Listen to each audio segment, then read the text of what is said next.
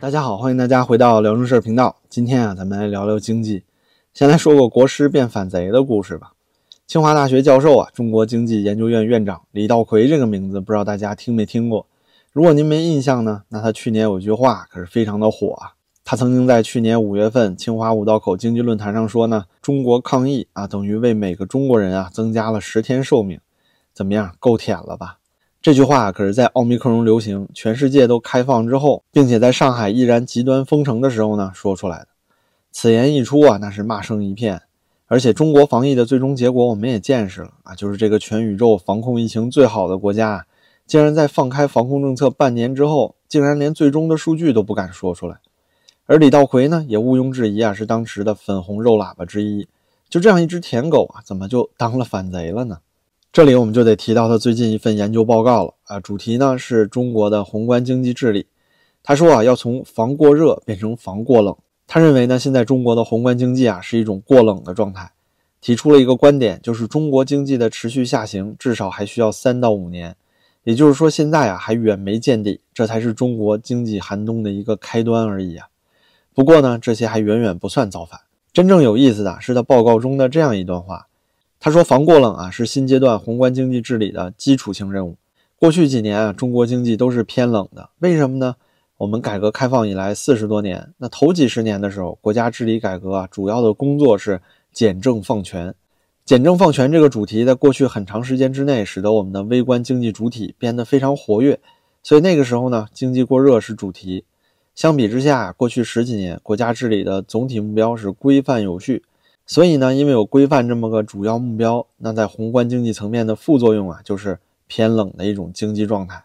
这里呢，李稻葵说到了最近十几年总体目标是规范有序，他可谓是绞尽脑汁啊，才想出这么个针对性不强的说法。但这段话的意思可不能再明显了，就是把简政放权的施政方向改成所谓规范有序，这肯定不是胡温时代的事儿吧？那为什么十几年前的经济繁荣，最近几年就开始遇冷了呢？照他的说法，就是因为咱们一尊帝管的太多了，没有延续之前那几届领导人的简政放权的政策，这就等于说呢，直接攻击咱们一尊过去十年的策略啊，这是妥妥的造反加大不敬啊！但是啊，他说出了这么一个真相，那就是现在咱们一尊的治国核心呢，尤其是在二零一九年十九大取消国家主席任期制之后啊，就不再是经济了。而是政权稳固和他所谓的安全啊，龙椅的安全。所以呢，他大量核心的经济策略都是在违背市场规律。那这几年啊，恶果开始凸显了，以至于这个舔狗国师啊，李稻葵都跳出来说真话了。那接下来呢，咱们就讲讲现实的状况。这中国经济到底有多冷呢？先从六月份的数据开始聊啊。首先就是这个 PMI 采购经理人指数，百分之四十九，哎，已经连续三个月低于百分之五十了。这就说明呢，制造业是连续三个月持续萎缩。如果看细分数据啊，那真相更残酷了。大型企业百分之五十点三，中型企业四十八点九，小型企业呢只有百分之四十六。这就说明了中小企业面临的困境。同时呢，一到五月份全国规模以上工业企业利润下降了百分之十八点八，这非常真实的反映了目前制造业的整体困境。如果看细分数据的话，国有企业利润下降了十七点七。民营企业利润呢下降了百分之二十一点三，这就说明民营企业啊是更加困难。如果把以上两个数据连起来，那不无意外，我们可以看到民营中小企业正在大批量的陷入困境。那中国中小企业的制造业 PMI 主要依赖的就是消费力，消费力旺盛的时候呢，制造业就会好。二零二二年，由于受到了变态清零的影响，制造业呢一直都是萎靡，在荣枯线以下徘徊。到了二零二三年一季度一月份、二月份呢，可以看出来制造业突然间活跃了啊，突然间攀升到五十以上了。主要是因为疫情管制放开了，那不管是制造业还是消费者，大家一致都认为啊，经济会开始反弹，甚至有些人会说啊，会出现那种报复性的消费和反弹。那那个时候呢，大家都觉得只要疫情结束了，一切就都会好了。所以啊，一季度的制造业工厂就开始忙碌起来了，准备了很多原材料。等一季度忙完之后，哎，发现有问题了。那之前生产的那些东西它卖不出去啊，一直都在库存里啊，都存着呢。紧接着呢，就从四月份来了个急刹车。这个时候啊，就是发现自己想的太天真了。疫情放开之后啊，原来根本就没有出现什么报复性反弹和消费。经历了过去三年呢，大家都已经很困难了，已经是口袋空空的状态了。能够维持生存呢就已经可以了，其他呀想都别想。这三年中呢，政府没有给中小企业和家庭任何的补助，这就直接导致啊他们在这三年中大量的破产失业。现在呢是底层没钱花，中产啊钱包缩水，他不敢花；有钱人呢忙着转移资产和润啊，他不在国内花。而且光靠中国这不到万分之一的有钱人买豪宅、买豪车，能够把经济刺激起来吗？那并不能。所以啊，制造业 PMI 进入四月以后就直接下降到荣枯线以下了。消费端呢，小到手机、电脑，大到房子、车子，那真是全线萎靡。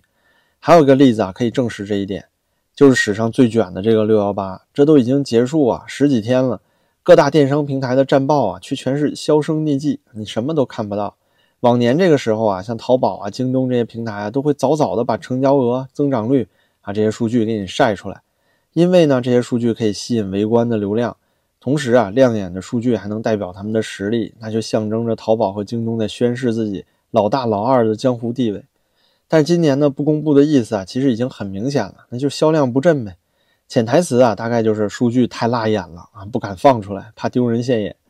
其实今年六幺八各大电商平台都憋好了大招，事前呢也不搞什么啊数学加减法的套路了，准备了百亿补贴啊，聚焦低价这些口号都是喊的震天响。京东呢也宣扬了打造全行业投入力度最大的六幺八，阿里呢也说今年是淘宝天猫历史上投入的最大一届，所以呢并不是各大平台它不努力，而是整个消费大环境它就这样极其不景气，消费者信心不足，这就导致啊今年的六幺八是不温不火，所以呢京东阿里才陷入这种卖力不讨好的尴尬。再说点简单的，就是咱们刚刚说过的这一点，中产和底层都没钱了。富人呢开始减少在国内花钱，都跑国外花去了。那楼市车市萎靡的消息啊，从今年三月份开始就已经不断了。但是到了五六月份呢，最基础的吃饭、游玩这些消费也开始限制了。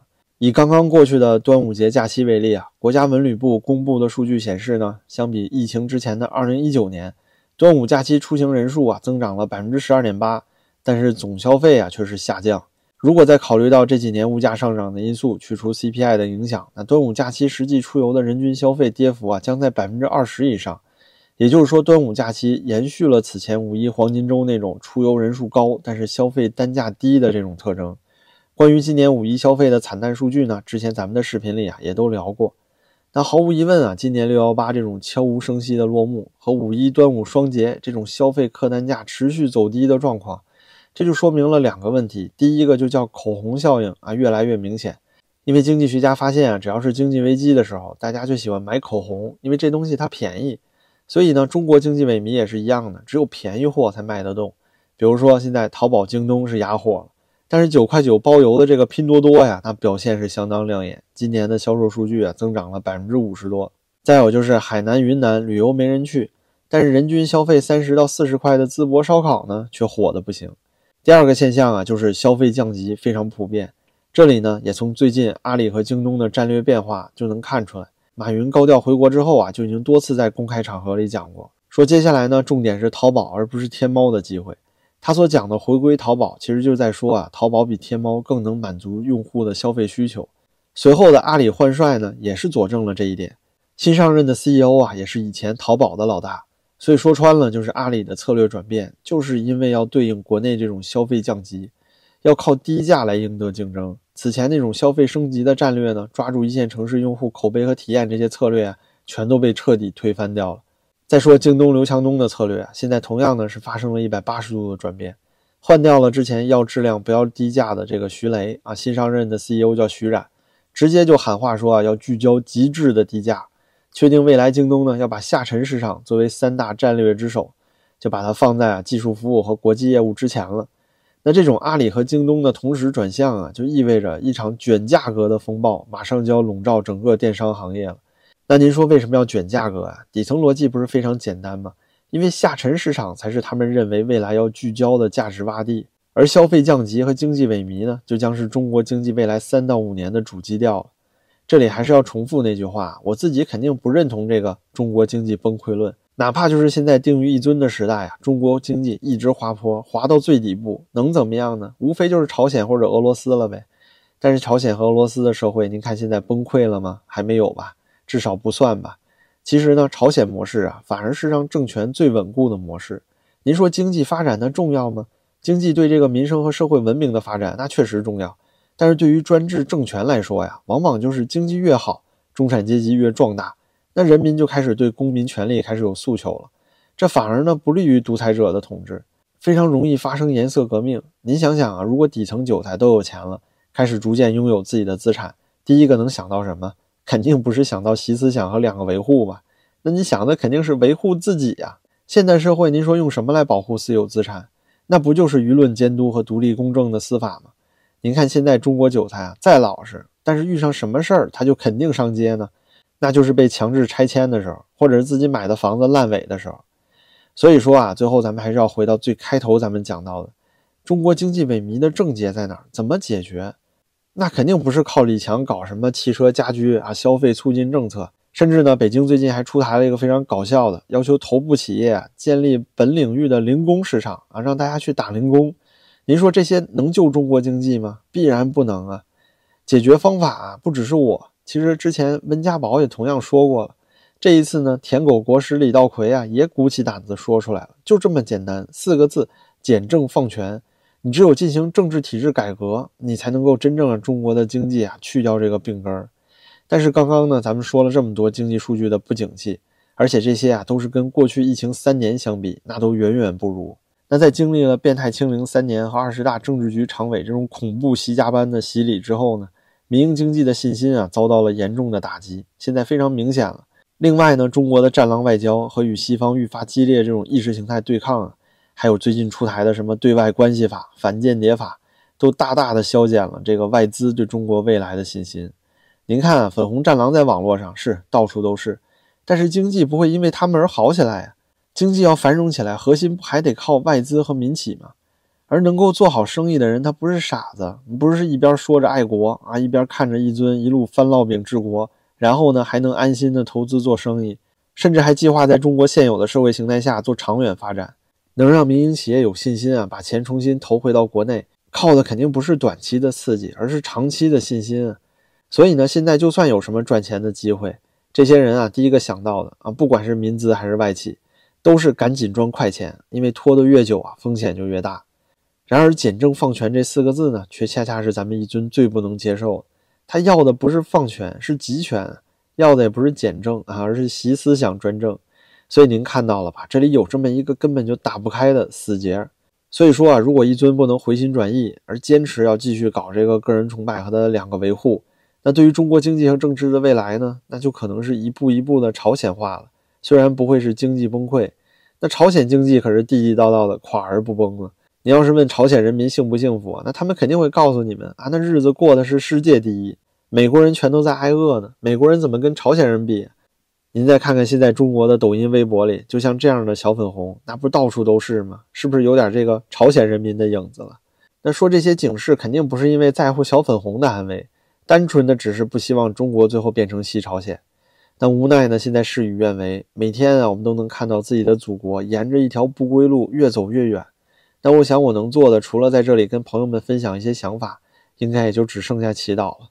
最后就祝福呢，咱们多灾多难的祖国能够早日啊不破不立吧。那好吧，感谢您今天的陪伴，您的支持啊对我也十分重要。谢谢您的点赞、转发、评论，咱们就下期再见了。